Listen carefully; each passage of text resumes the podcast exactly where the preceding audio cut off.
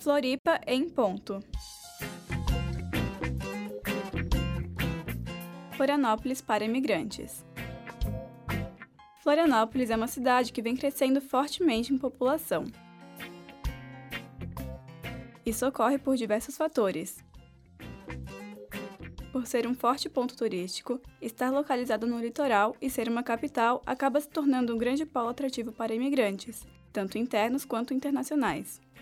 Isso vem criando uma cultura cada vez mais diversificada na cidade, seja na linguística, na culinária, na música ou em outros aspectos. Um grande problema, porém, principalmente para imigrantes de outros países, é enfrentar o mercado de trabalho e diversas outras barreiras para a convivência na cidade.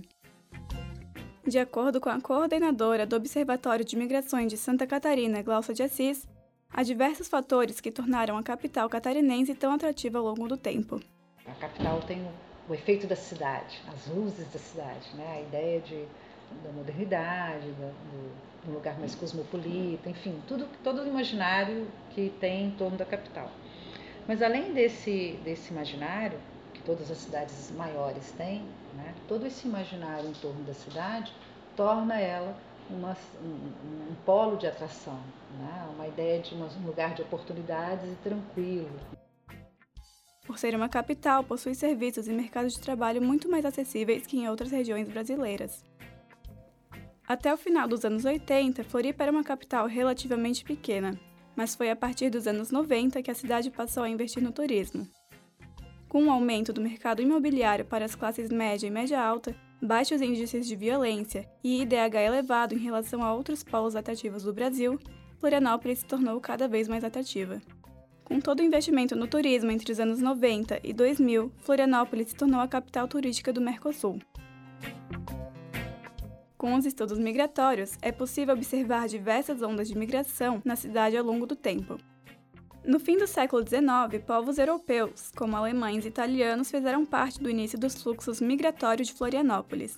No século XX, é possível observar que nas décadas de 60 e 70 se iniciou um grande fluxo de gaúchos e cariocas para Florianópolis. Nas décadas de 80 e 90, esses fluxos diminuem e começam novos, provenientes principalmente de diversos estados da região Nordeste. De acordo com Gláucia, a maior parte dos imigrantes da capital catarinense vem do próprio estado de Santa Catarina. Os imigrantes vêm do oeste do estado para o litoral, principalmente em busca de mercado de trabalho, educação e saúde mais acessíveis. Mesmo com o fluxo migratório interno, há números expressivos de imigrantes internacionais na cidade. Principalmente a partir de 2010, Florianópolis vem recebendo milhares de imigrantes de outros países, muitas vezes em situação de refúgio. No censo de 2010, não constam dados exatos de quantas pessoas de outros países entraram na capital catarinense, já que os fluxos migratórios internacionais se iniciaram massivamente só depois do ano de 2010. Com o aumento do fluxo, foram necessárias medidas de acolhimento a esses imigrantes, principalmente aos que se encontram em situação de vulnerabilidade social. Os serviços de acolhimento eram mal distribuídos e de difícil acesso para quem recém chegava na cidade. Em 2018, foi inaugurado o CRAI, Centro de Referência de Atendimento ao Imigrante, focado em auxiliar imigrantes internacionais na inserção do mercado de trabalho, legalização de documentos no país e outros serviços. No entanto, em setembro de 2019, o CRAI foi fechado e deixou de atender imigrantes. A partir daí, os serviços de acolhimento se distribuíram em outros órgãos. A inserção dos imigrantes internacionais em Florianópolis se tornou um serviço da Defensoria Pública da União do Centro de Referência da Assistência Social, da Secretaria Municipal de Assistência Social e outros órgãos. No próximo bloco, confira entrevistas com Thaís Borges, coordenadora do Centro de Referência de Assistência Social, e Vanessa Panitz, defensora pública federal.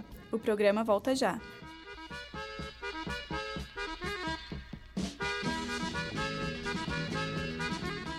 Um dois um dois rádio.ufsc é rádio e ponto. Rádio.UFSC Para acompanhar nossos programas ao vivo, curta nossa página no Facebook. Facebook.com barra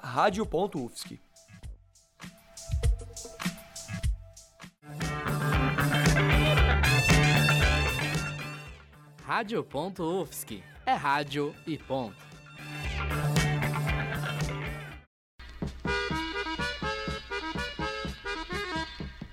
Com o espalhamento de serviços, Florianópolis não possui dados exatos sobre a imigração internacional. Assim como no censo de 2010, o censo de 2020 não terá dados sobre quantos migrantes de outros países entraram na cidade, dificultando ainda mais a relevância e a necessidade do acolhimento.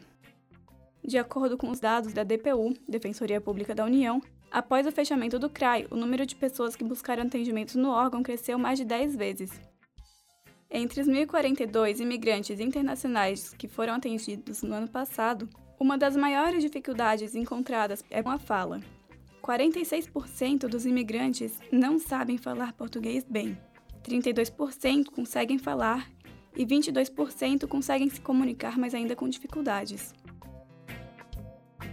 A defensora pública federal, Vanessa Barossi Panitz, diz que é importante aprimorar o atendimento aos imigrantes e organizar os órgãos responsáveis pelo acolhimento. Uma coisa que a gente está fazendo é uma previsão de melhoria de espaço físico, né? A gente vai precisar de um espaço físico melhor. Então, por isso, a gente tem uma previsão de mudança de sede, provavelmente maio a gente vai mudar para uma sede maior, onde a gente vai ter um atendimento com melhores condições para eles aguardarem né, e para a gente poder oferecer um espaço físico melhor. A gente está previsto para o final de março um curso é, da DPU em parceria com a Organização Internacional das Migrações é, para fazer a qualificação e capacitação do pessoal que atende os migrantes. No Centro de Referência de Assistência Social de Florianópolis, chamado de CRAS, no ano de 2019 foram atendidos 891 imigrantes. Thais Borges, coordenadora geral dos CRAS, conta que há diversas nacionalidades entre os imigrantes e que, ainda que tenham dados, não é possível calcular nenhum número oficial para Florianópolis.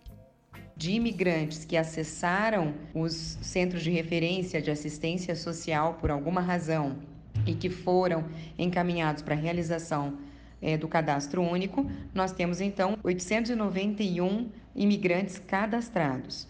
Nós temos imigrantes da Colômbia, do Senegal, do Chile, Paraguai, Cuba, Uruguai, Argentina, números mais significativos da Venezuela, do Haiti, são é, aproximadamente 38 nacionalidades. Com o fechamento do CRAI, a principal dificuldade na organização são de demandas emergentes, como documentação e encaminhamentos para o mercado de trabalho. Com isso, demandas culturais, psicológicas e linguísticas se tornam menos acessíveis e, muitas vezes, deixadas de lado. De acordo com Glaucio de Assis, é preciso reconhecer que os imigrantes fazem parte da cultura da cidade e que é importante o acolhimento. A cidade tem que começar a refletir né, que todos esses imigrantes dos diferentes momentos históricos ajudaram na construção dessa cidade e ajudam na construção dessa cidade. Não adianta eu ficar idolatrando os imigrantes do passado e esquecer dos migrantes do presente. São esses migrantes do presente que estão ajudando a construir a cidade que a gente vive. Então a gente tem que pensar políticas públicas para eles também. Então é um desafio para a cidade pensar políticas de acolhimento para os migrantes, sejam eles internos ou internacionais. O programa termina aqui.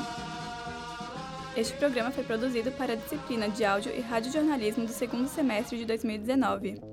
Edição, produção e locução de Marta Maria. Entrevista de Glaucia de Assis, Vanessa Panitz e Thaís Borges. Orientações da professora Valciso Culoto. Técnica de Roque Bezerra.